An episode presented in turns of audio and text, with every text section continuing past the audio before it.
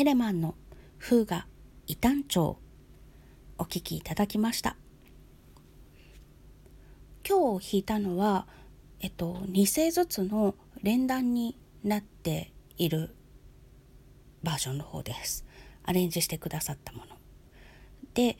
それを両方ともを私が弾いて2回収録してガレージバンドでまとめてみました。まあ、相変わらずミックスの仕方がわからないので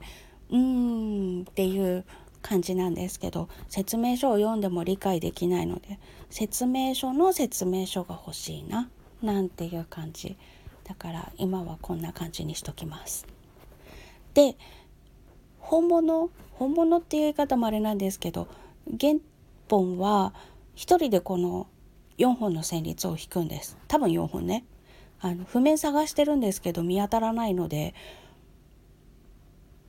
原曲がどういう構成なのか分かってないんですけど一人で弾くものだったのを連弾用にアレンジしたということなので多分4声はあるんだろうなと思っております。いつか弾いてみたいんですけどでも私あのバッハもう3世までしかやったことがなくてですね。もう混乱しちゃって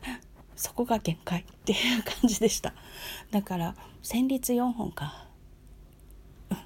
キャパオーバーだな。どうしようっていう感じなんですけど好奇心がうずうずしております。まあ世の中には6世のものだったり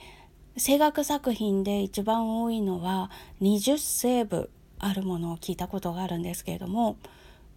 まああの声楽ですから1人1パートで20人以上で歌うという。聞いてる人は20声部が聞こえてくるんですけど演奏する側としては、まあ、周りの音を聞いてるにしても自分が出す音は一声なのでピアノの4声とかと単純に比較することはできないんですけれどもそういう分厚いものもございます。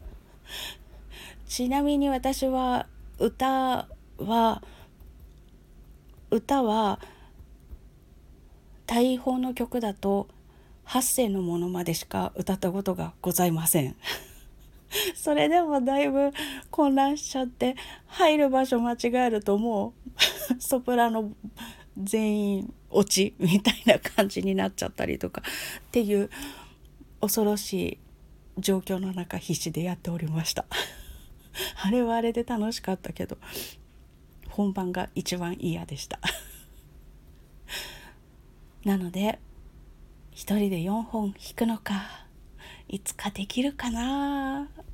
と思うんですけどまあ何分いかんせん好奇心旺盛なもので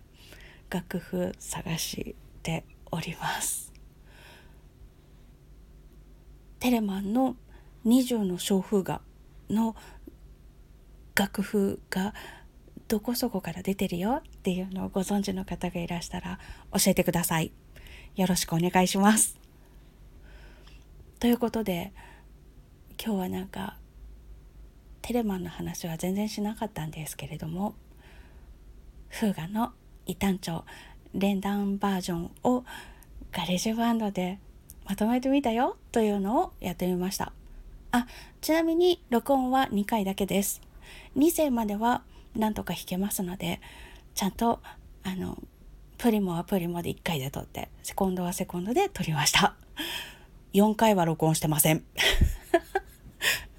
4回撮って録音したものをまとめる方がめんどくさい気がしました。単純にそれだけです。それでは今日も最後までお聴きいただきましてありがとうございました。また次回。